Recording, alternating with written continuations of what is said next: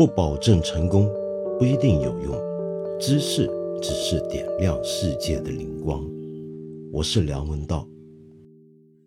本节目由看理想出品，授权喜马拉雅独家播放。三十年前，当我还在念大学的时候，我们那时候一群念人文社会科学的学生，喜欢玩一种谁更没出息的游戏。这个游戏很简单，那就是比较一下谁念的那一门专业本科将来是最没有前途的。首先，因为我念的是哲学，所以我通常以为我这个游戏肯定要赢，要最后拿到冠军，笑到最后一刻的。可是呢，我发现原来强中自有强中手，有一些念别的学科的同学呢，就会跟我比较。他们的学科为什么要比我学的哲学还要没出息，还要没有前途？比方说，念文学的朋友就会告诉我说：“你别看这个念大学的中文系、英文系录取分数在当年是比我们这种念哲学的要多一点，要高一点，但其实啊，他们的出路啊，也无非就是将来继续当个老师，这是他们的主流市场。”那么我们念哲学的呢，好歹呢，好像还有人能够将来转行念法律或什么的。但是他们念中文的呢，不晓得为什么一进大学念中文，将来注定就是一个当老师的命。那么当老师当然也没什么不好，是不是？但反正他们就嫌弃就对了。然后再比较下去呢，又有些念人类学的朋友跟我们说：“你们念哲学，这叫将来没有用吗？”我们念人类学的怎么办？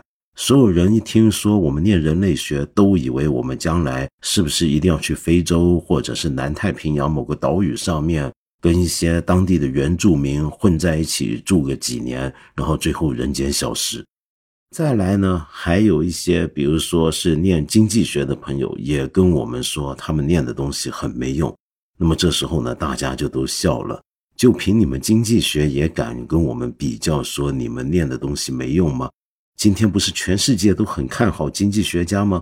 你如果专门做经济学，你搞一个自媒体，弄个公众号，说不定将来还能上市呢。当然，我们那时候没这些，但反正那时候做经济学家也是挺吃香的一件事儿。那为什么念经济学都觉得自己没出息呢？原来是这样的。他跟我们说，很多人以为我们经济学家仿佛有一个定海神针，或者有一本神机妙算的指南，能够告诉大家经济循环、景气的规律。于是呢，我们大家就能够趋凶避吉，像算命一样。但其实啊，很多人都晓得，经济学家去预测未来的经济趋势，几乎可以说是一百个人预测要错掉九十九个。那么你说经济学还有用吗？当然，我们当年玩的这种游戏，到今天看起来呢是很幼稚、很可笑的。但是奇怪的地方是我们玩这种游戏背后的出发点，它的一个前提条件，似乎到今天都依然存在，那就是很多人都还会去问。我们现在需要的所谓的人文素养，这些人文社会科学知识，它到底有多被需要呢？它是不是真的那么重要呢？再用句大白话来问，那就是念这些人文社会科学到底有什么用呢？首先，这个问题本身。就是一个很值得拆解的问题。很多东西我们是不会去问他有没有用的。比如说，我们每天吃饭，我们会问吃饭有用吗？这是句废话，对不对？我们当然不会问这种问题。但是，假如你今天念工商管理，我们也不会去问这个东西有没有用。那为什么唯独是一连串的人文社会科学，我们会关心它的用处问题呢？首先，这里面牵涉到的就是我们怎么来理解什么叫做有用，什么叫做用处。对于用处跟有用这一点，如果深入挖掘下去的话，说不定我们就要进入到一个对于人的思想意识、对于人所处的整个社会环境的总体判断了。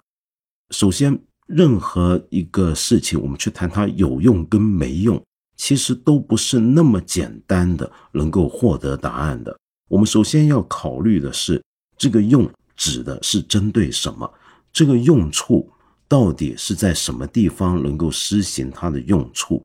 我们说一件东西有用，仿佛是因为我们已经有了某种的需要，然后提出了一个对这个需要的应对的方法，那这个应对的方法就叫有用。但是，我们人类又如何了解需要呢？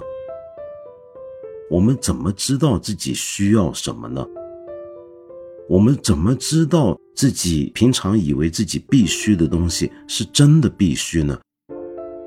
还是说，那只不过是一种错觉，或者是社会上主流价值观跟意识形态使我们认为这些东西是我们需要的呢？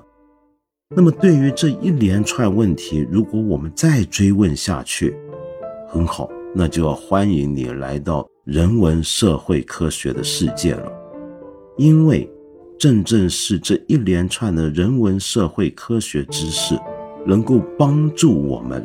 去回答刚才这一连串关于有用没用、有没有需要等种种问题，就算不能给这些问题一个很精准的回答，至少能够给我们一套工具，去更精准、更细致、更有密度和深度的去思考刚才所说的那一切。那么，假如我刚才说的这些对你而言都好像有点太过抽象。或者太过不着边际，甚至你可能会觉得我说的这些都是老生常谈的话。那么，我们不妨具体一点，我们具体来看一看啊。今天在我们国家，很多人可能并不怀疑人文素养的必要。比如说，今天很多人会认为，身为中国人，多多少少要知道点国学吧。那么，就算自己不知道，孩子总该要学点吧。所以呢，为什么今天大江南北有那么多的国学班？社会上又掀起了国学热。那么问题来了，我们这里所讲的国学指的是什么呢？什么叫做国学呢？比如说，我见到有一些国学班就会把《三字经》当成一个国学的入门课程，然后希望很多家长带着子女去学习《三字经》，背诵《三字经》。但是《三字经》真的是国学吗？或者至少它真的是一个对今天人而言仍然是有用的、很好的一个国学的入门途径吗？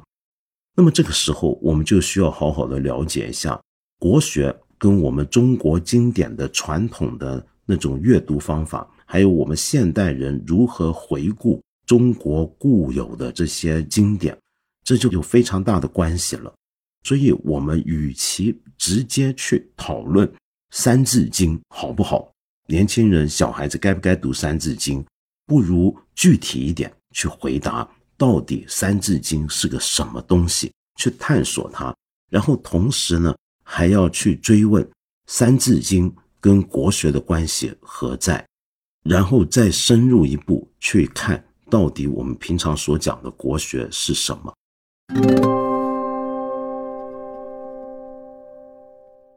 又有些时候，我们会觉得，我们之所以对很多人文社会科学开始变得不是太感兴趣了，到了一定岁数之后，觉得这些东西挺沉闷、挺无聊，还不是因为我们对这些东西很陌生，恰恰相反，是因为我们都觉得自己对这些知识已经够熟悉了。因为有很多东西都是我们在接受基本教育的时候就已经经历过的。举个最简单的例子，历史，我们全部人中小学的时候都一定读过历史。那么，到底我们历史是怎么读的呢？你回头看一下，你就会发现，我们读的历史无非就是一连串的重大历史事件以及重要的历史人物的时间罗列。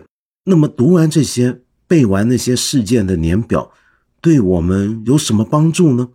就像我们一开始所讲的，它的用处在哪里呢？更重要就是，有时候我们说读历史是为了避免再发生以前的人曾经犯过的错误。但为什么我们总还是会不断的犯下以前的人都犯过的错误呢？我们都读了历史，但为什么历史一点都帮不了我们呢？这是否说明我们过去一直以来透过教科书学习所学到的历史，恐怕是有局限的，或者至少不是今天的学术界所能够让我们看到的历史所能给予的启示的全貌？从这个角度来讲，我们每个人都经历过一些人文社科的教育，但是这些人文社科教育，他们到底是什么？我们却学了那么多年，恐怕都还没有沾到它的边。我们或者至少是没有办法很深入的、体切的去掌握到这些人文社会科学知识它里面真正的好滋味。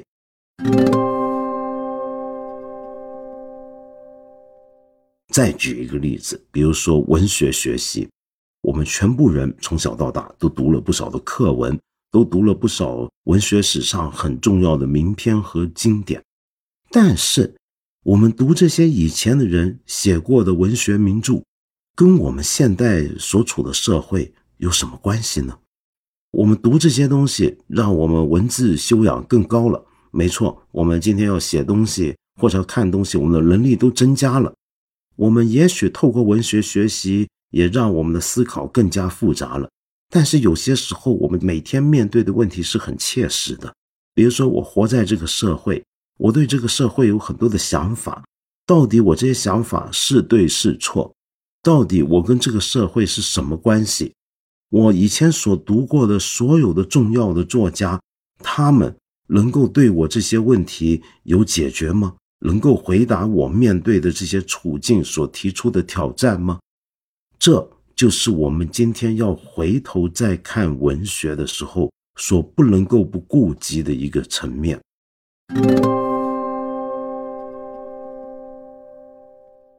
好吧，我们还可以注意到，有一些人文社科知识呢，确确实实是我们过去呢都没有在基础教育时代学习过的。好像也离我们目前的工作范围比较远，但是你想想看，你既然身为一个现代中国人，你每天呢经历过大大小小的讯息轰炸，甚至你自己也参与这些讯息制造的洪流，那么这个时候你会发现啊，很多时候我们讨论的热门话题啊，就在不断的挑战着我们所具备的人文社科的素养。你比如说。很多时候，我们会发现社会上面有一些关于法律问题的讨论。我们常常说到一个国家呢，有一个国家的主权，那么别的国家怎么能够司法干预我们国家的主权呢？这个讲法有没有道理？当然有道理。但问题来了，那么二次大战结束之后的，比如说东京审判，或者是针对纳粹法西斯的纽伦堡大审判。这个算不算是其他国家对另一个主权国家的司法干预呢？我们都说这是大义凛然的一件事儿，这个也能够来谈什么主权独立问题吗？但事实上，它并没有那么简单。你可以说它好像是真的是介入了他国主权范围。那么这种审判，它到底有没有道理呢？这时候我们就会发现。我们是需要一定的法学素养，才能够帮助我们了解这些问题。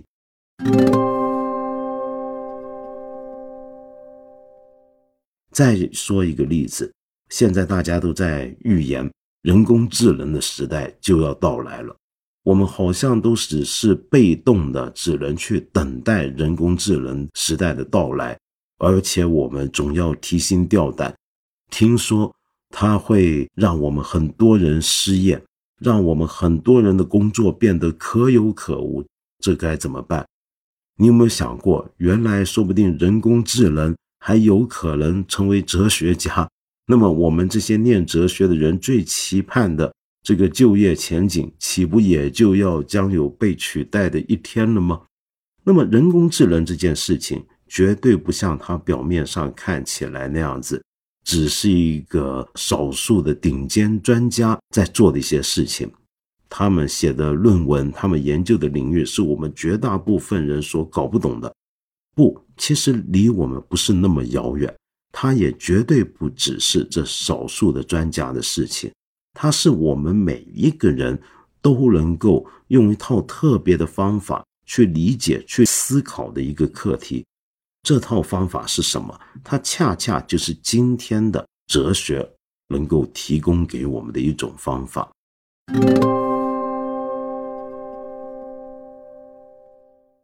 那么刚刚我还跟你提到。我大学的时候有念经济学的朋友，觉得经济学也挺没出息的，那就是因为经济学家总是有预测错误的问题。好，假如经济学家预测经济趋势不准确，那么我们还要经济学做什么呢？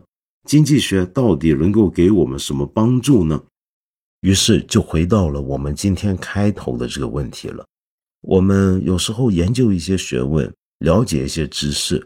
恐怕要的不是他给我们一些非常眼前实际的作用，比如说读完经济学，然后我公司经营也搞好了，然后我甚至能够让整个国家的经济命运都变得越来越往上，不是这样的。有时候我们读这些学问，我们了解这些知识，并不是为了一些我们以为自己呃很有需要的东西，恰恰相反，它是能够让我们更清楚。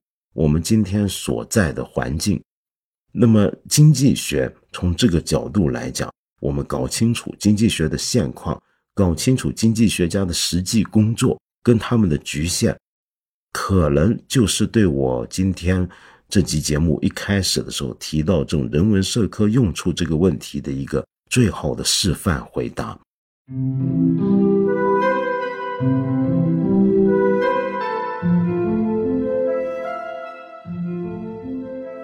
我今天讲这么半天呢，是为了要向你隆重推荐我们现在要开始的这个开学七问这一个节目。很多人会以为我们看理想是个学校一样的一个机构，其实不是，我们是一座知识的剧场。我们这个知识的剧场是要让你了解到知识可以是非常有趣的，让你知道知识原来也可以很丰富，甚至带着娱乐性的。能够让你获得一种满足感跟愉悦感的，那么当然，知识还能够长我们的见识。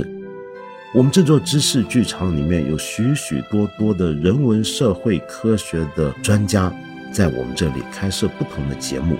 我们开学七问这个节目呢，就是征集了、组合了我们看理想现在有七位不同人文社科领域的大行家，在我们这里呢。向你一起介绍一下，到底人文社会科学知识，一个现代人所需要的人文素养应该是什么模样？请注意，我们这个节目跟一般的大学的通史教育，跟一般的人文社会科学的入门书很不同。不同的地方在哪里呢？我们不会非常死板的做一讲简单的节目，讲讲哲学是什么，再讲一讲经济学是什么。光是这么讲啊，那就太像是上课了，而且呢，你学到的都是一些很枯燥的一些的基础的知识。在我看来，要理解人文社会科学最好的办法，不是先去从一些基础的概念定义入手，然后按部就班的去那么学习，而是一来就直接进入到这个领域，它本身必须要处理的一些的课题。这就像我以前念哲学的时候一样，我们常说念哲学最好的方法是什么？那就是做哲学。你真的进去做了，真的进去陪着他，用他的方式一起思考，这才是最好的学习这些人文社会科学知识的一个办法。那么，所以同样的，我们开学期问就提出了七个问题给我们七位看理想的讲者，那么希望他们针对这些问题提出一些解答。这个解答一方面是彰显了这个人他所在的他所专业从事的这些人文社科知识里面的一些的方法，他用的工具的一个梗概展现出来。但是另一方面呢，这七个问题又都是我们今天很多时候身为当代中国人可能会碰到的问题，或者可能会觉得跟我们的生活相关的问题，或者我们可能会觉得有趣的问题。所以，透过这开学期问，我们不只能够认识七种人文社会科学它的独到之处，同时还等于从七个方面去再度认识我们今天的这个世界，我们今天这个国家跟我们这个时代。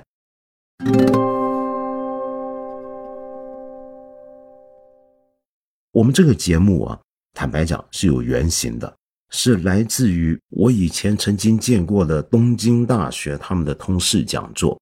那么东京大学呢，跟全世界很多的大学一样，都有它的通识教育课程。而在它这个教育课程里面，有一个特别有趣的地方，就是他办了一个通识讲座。这个通识讲座看起来好像没有什么系统，有时候请一个数学家，有时候请他们的一个政治学家。有时候请他们的一个中国研究专家，那么每人讲的东西呢，都不是什么中国研究入门、哲学入门，而是去问一些好像去谈论一些很专业的问题，比如说中国黄土高原上面的人的生活的理想的问题，又比如说有人会来谈一谈英国式的花园它诞生背后的政治问题。那么这些问题看起来好像都很有趣、很有意思。但是好像都不是正常的一个通识教育里面的那种入门课程。我们看理想的开学期问，大概就有点像是这样，好像给你七个不算是入门课程会给的一些的内容、一些节目，但其实我们就是要透过一些专家们他们正在关心、正在探讨的事情，来实际的给你展现出。人文社会科学知识的魅力，这就是我们看理想献给大家的开学礼物。